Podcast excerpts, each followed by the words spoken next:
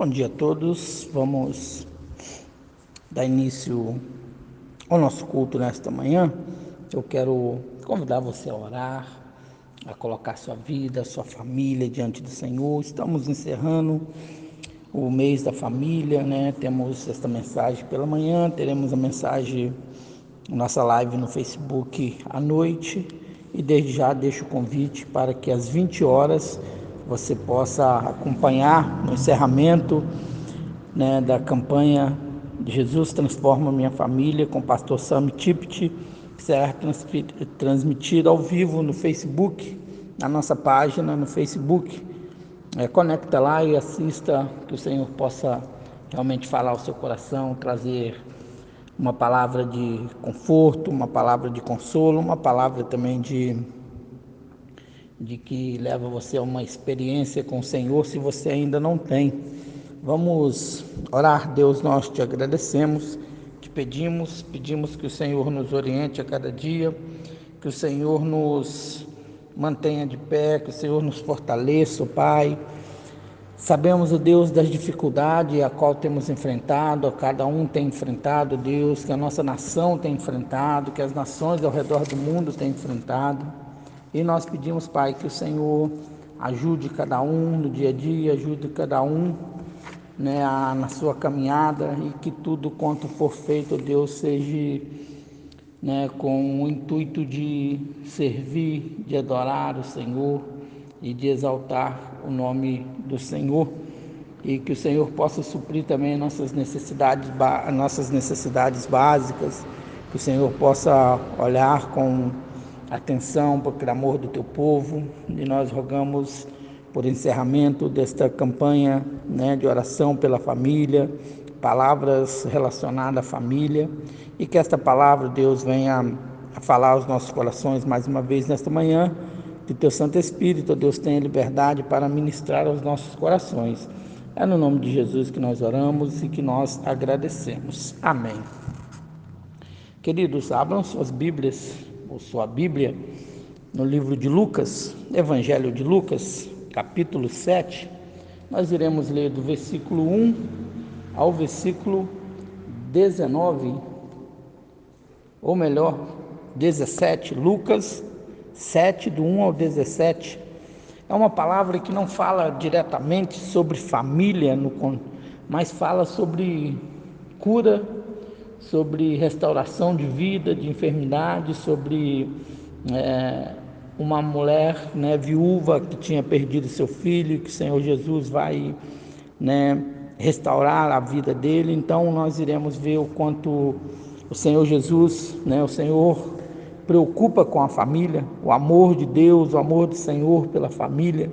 Né? Sempre lembrando que nós temos trabalhado o tema, o tema né, família um projeto do coração de Deus e que a minha família, que a sua família realmente possa ser um projeto do coração de Deus né, e que nós juntos possamos buscar a vontade do Senhor. Vamos ler Lucas, Evangelho de Lucas, capítulo 7, versículo 1 ao 17. Diz assim na minha versão: E tendo terminado de dizer tudo isso ao povo, Jesus entrou em Cafarnaum Ali estava doente, quase à morte, o servo de um centurião, a quem seu senhor estimava muito.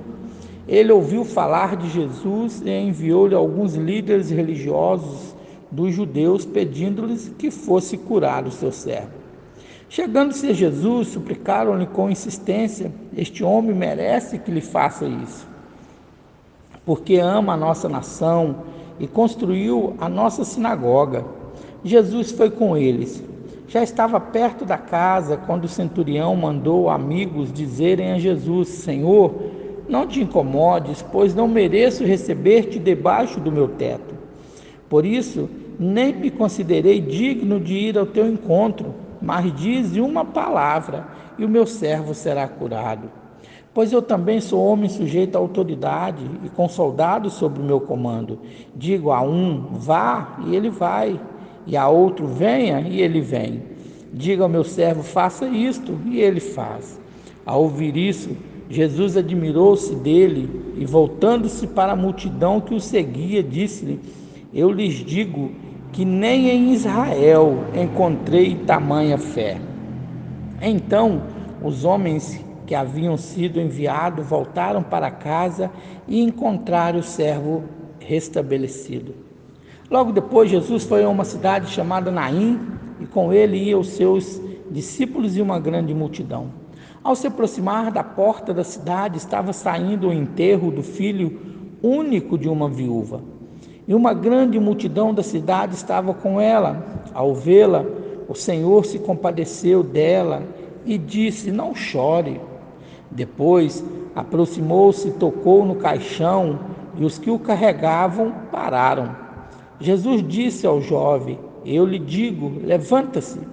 Ele se levantou, sentou-se e começou a conversar, e Jesus o entregou à sua mãe. Todos ficaram cheios de temor e louvavam a Deus. Um grande profeta se levantou entre nós, dizia eles. Desde então, Deus interveio então em favor do seu povo. Essas notícias sobre Jesus espalharam-se por toda a Judéia e regi regiões circunvizinhas. Amém. Que a palavra do Senhor possa ser aplicável ao seu coração. Que o Espírito Santo do Senhor possa ministrar os nossos corações nesta manhã mais uma vez. Amados, então, como eu falei, é um texto que não trata de, diretamente, né, de uma família específica, mas mostra para nós a preocupação né, da família, a preocupação que há com os membros da família, a preocupação do Senhor com a família. O texto começa dizendo, né, do versículo 1 ao versículo 10, fala sobre um homem, né, um centurião. Um centurião era alguém que né, de poder, alguém de comando, vamos dizer assim, que tinha um funcionário, tinha um empregado, na verdade deveria ser um escravo, né, que estava muito doente. O texto começa a dizer que ele estava à beira da morte. Né, no versículo 2 diz que estava quase à morte. Esse centurião ouve falar de Jesus, ouve falar né, da, de quem era Jesus, provavelmente, do que Jesus poderia fazer, do poder e autoridade de Jesus. E ele pede para que algumas pessoas, né, alguns líderes, alguns religiosos, fossem até Jesus, explicasse para Jesus a situação né, que estava na casa dele. E aí nós vemos Jesus restaurando né, a saúde daquele homem, Jesus restaurando a paz, a alegria naquele lar. Esta é uma da, dos temas ou dos assuntos que eu quero abordar nessa manhã, que o Senhor restaura a alegria no lar, que o Senhor restaura a paz no lar. Né? E a outra coisa que chama atenção para nós é a fé deste homem então nós podemos dizer que o poder de Jesus e a fé deste homem, né, em Jesus cura aquele homem.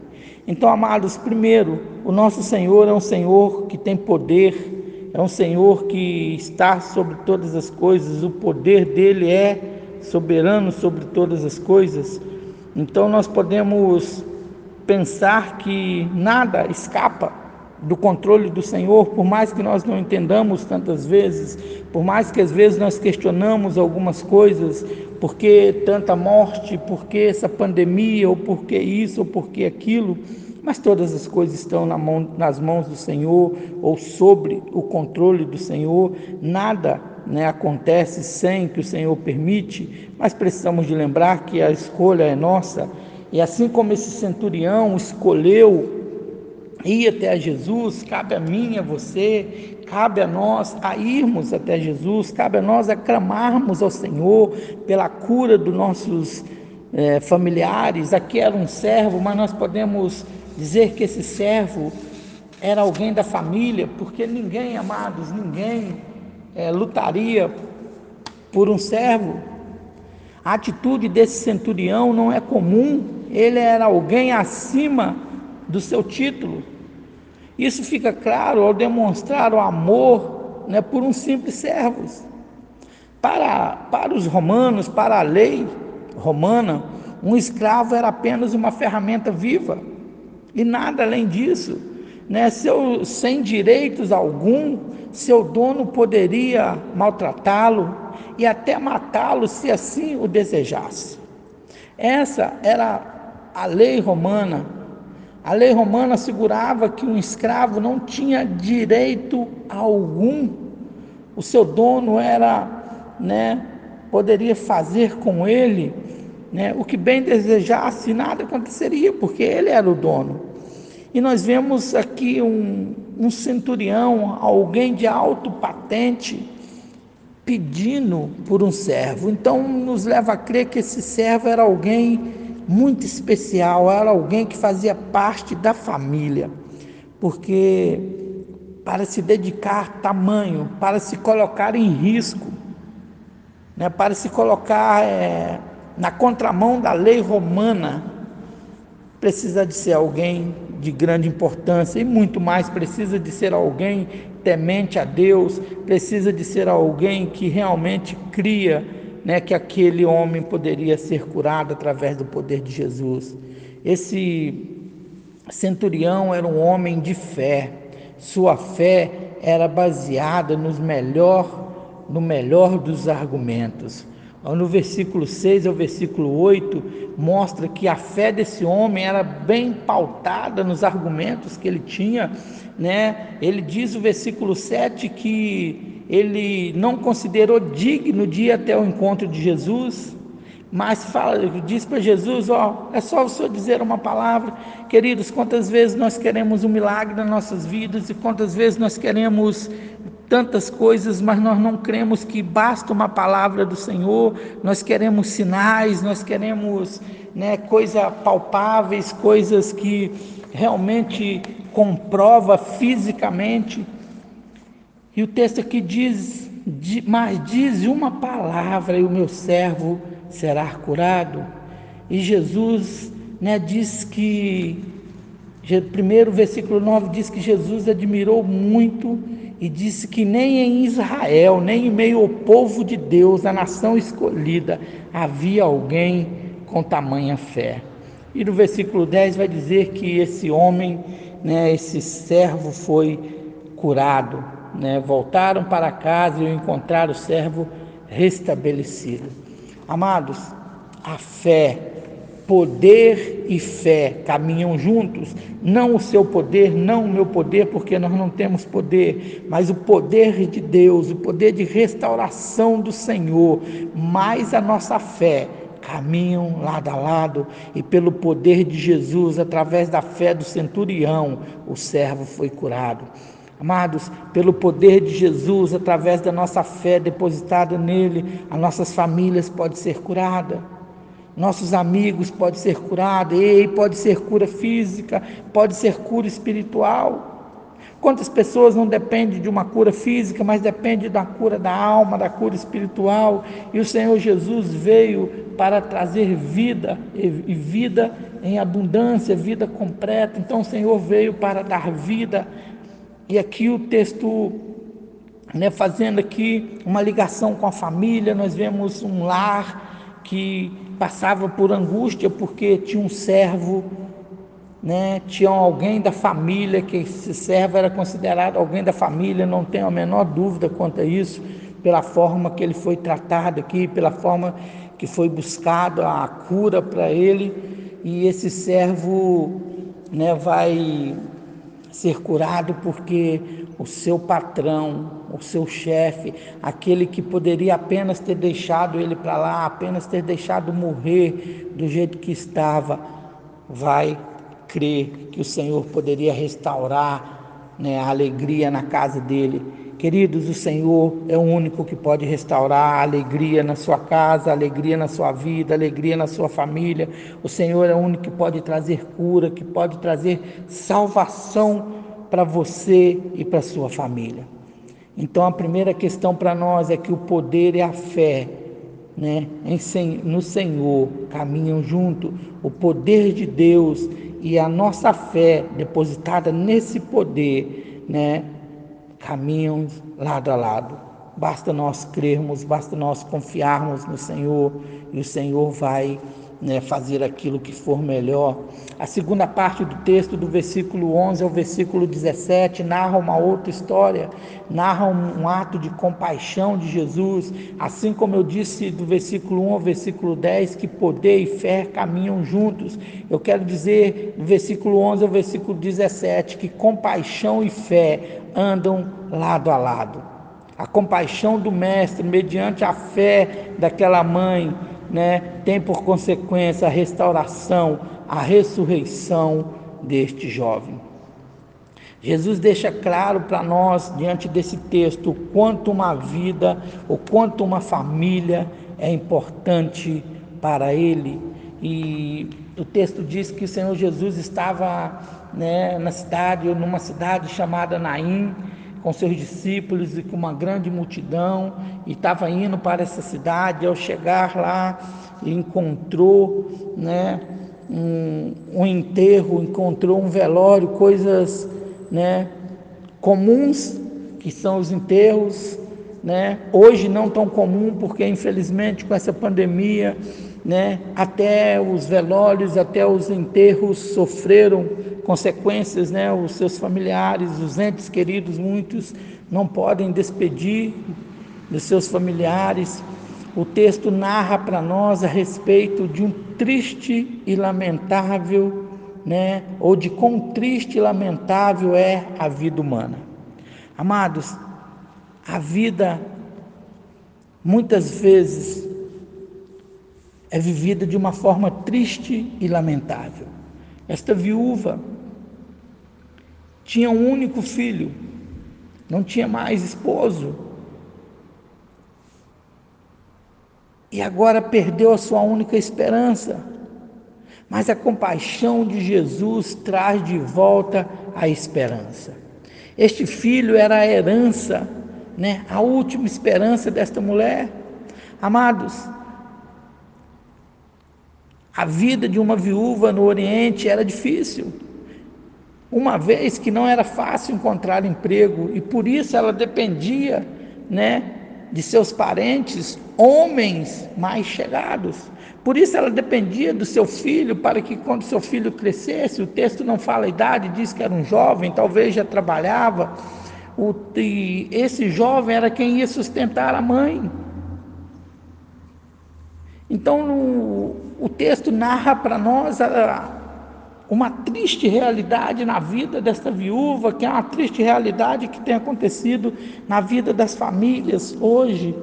Quantas famílias, né, triste, quantas famílias enlutadas, chorando com a perca dos seus filhos, pais a, chorando a perca dos seus filhos, filhos chorando a perca dos seus pais, amigos. Amados, este filho era a única esperança, ou a última esperança dessa mulher. Mas glórias ao Senhor, ela tem um encontro com Jesus e a compaixão de Jesus, e o texto diz no versículo 13 que ao vê-la, né, o Senhor se compadeceu dela ao vê-la, aquela mulher em estado de choro, em estado de planto, Jesus se compadece dela, assim como se compadeceu daquele centurião, assim como se compadeceu do servo daquele centurião, Jesus se compadece daquela, daquela mulher.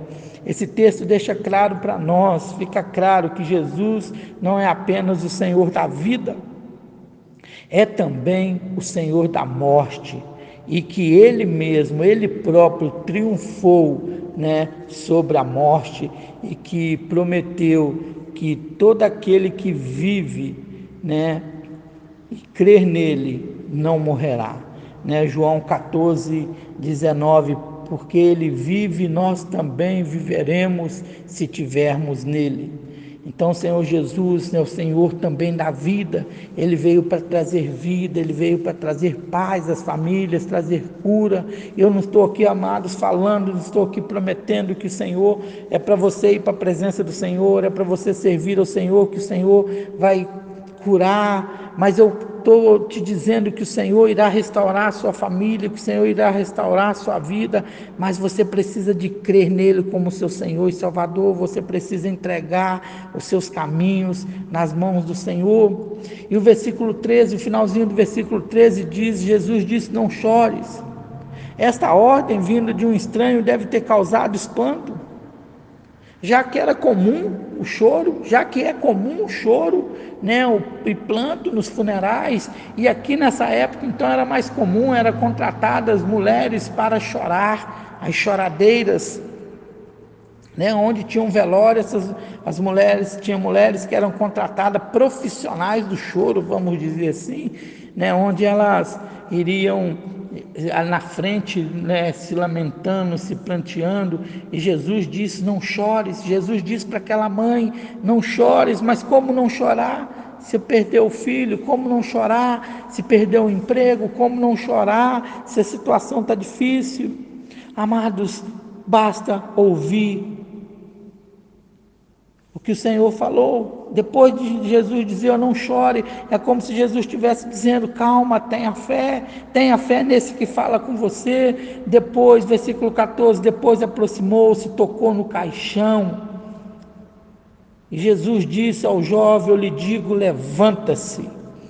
Né? A ressurreição do jovem deve ter causado espanto entre o povo. Imagina você num velório, imagina você, imagina eu, imagina nós caminhando no velório e de repente né, nós somos né, surpreendidos com, com uma ressurreição, possivelmente deve ter causado espanto, porque eles não estavam acostumados né, Portanto, que o texto diz que eles ficaram cheios de temor, eles louvaram o nome de Deus, eles diziam: um grande profeta se levantou entre nós. Amados, precisamos de lembrar que durante muitos anos Deus ficou sem manifestar a nação judaica, Deus ficou sem manifestar aos povos, e aí vem João Batista preparando o caminho do Senhor, e agora vem Jesus para restaurar vida, para trazer paz à família, para trazer ressurreição àquele que está morto, para trazer vida àquele que não tem vida. Eu quero te dizer nesta, nesta manhã que o Senhor também deseja restaurar a sua vida, que o Senhor também deseja restaurar a sua família. Não importa o que você está passando, não importa ah, o que você está enfrentando, o Senhor que restaurou a saúde daquele, daquele servo do centurião, o Senhor que ressuscitou este jovem, é o mesmo Senhor que nós pregamos, é o mesmo Senhor que nós buscamos a servir todos os dias. Que Deus possa confortar você, que Deus possa trazer ao seu coração um desejo de buscar a Ele a cada dia. E se você ainda não teme, se você ainda não entregou sua vida nas mãos do Senhor, nos cuidados do Senhor, eu quero te dizer que o Senhor está te dando mais uma oportunidade de crer no poder dele. Se você tem chorado, se você tem se planteado por causa das lutas, das, dos acontecimentos, por causa dos seus filhos, ou dos pais, ou dos irmãos, eu quero te dizer que o Senhor Jesus quer restaurar a sua saúde, restaurar a sua vida, restaurar a sua família, restaurar a nossa família, restaurar a nossa comunhão com Ele.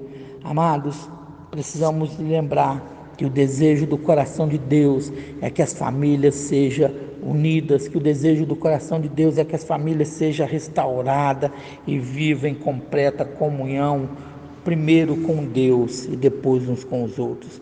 Que essa palavra possa fazer diferença na sua vida todos os dias, que você possa meditar na palavra do Senhor e saber que esse Senhor a qual nós servimos hoje, a qual nós falamos hoje, é o mesmo Senhor, né, criador de todas as coisas, é o mesmo Senhor que continua tendo o mesmo poder e autoridade. Vamos orar. Pai querido, nós te pedimos que a tua santa palavra faça diferença nas nossas vidas, que nós possamos realmente crer, assim como esse centurião, ó oh Deus, mostrou tanta fé, demonstrou tanta confiança no Senhor, que nós também possamos crer, Pai, que nada é impossível aos olhos do Senhor, nada é impossível para o Senhor, que o Senhor é aquele que restaura, o Senhor é aquele que liberta, o Senhor é aquele que cura, o Senhor é aquele que salva, Deus. E nós rogamos a salvação do Senhor sobre nossos familiares, sobre aqueles que ainda não têm o Senhor como Senhor de suas vidas. Nós rogamos a libertação, Pai, daqueles que precisam de ser libertos das drogas, daqueles que precisam ser libertos, ó oh Deus, dos vícios, daqueles que precisam ser libertos, Pai, dos desejos pecaminosos da carne. Que o Senhor possa tocar na vida de cada um, assim como Senhor tocou naquele caixão, ó oh Deus, assim como Senhor tocou na vida daquele jovem, restaurou a saúde dele, restaurou a vida dele. Que o Senhor possa tocar na vida de quem tem definhado, quem tem caminhado para encontrar a vontade do Senhor e restaurar essas vidas e dar vida, Pai, vida segundo a vontade do Senhor. Restaura, Pai, a paz nas nossas famílias, restaura a paz nos nossos lares. Que possamos realmente, Pai, ser famílias segundo a vontade do Senhor. Visite cada coração, Deus, visite cada um nas suas necessidades, nas suas lutas, nos seus desafios. Cura, Deus, as feridas. Sara, Pai, para a honra e glória do teu santo nome. É no nome de Jesus que oramos e agradecemos. Amém e amém. Queridos, um bom domingo a todos, que a paz do Senhor seja sobre a vida, sua vida, sobre o seu lar, sobre os seus familiares. E à noite, como falamos, à noite às 19 horas teremos a nossa live e às 20 horas teremos o encerramento da nossa campanha de oração Jesus transforma a nossa família. Será transmitido pela Junta de Missões, né, diretamente na página da nossa igreja. Entre lá no Facebook e participe do culto, que o Senhor possa falar ao seu coração também. Fique na paz e um bom domingo a todos.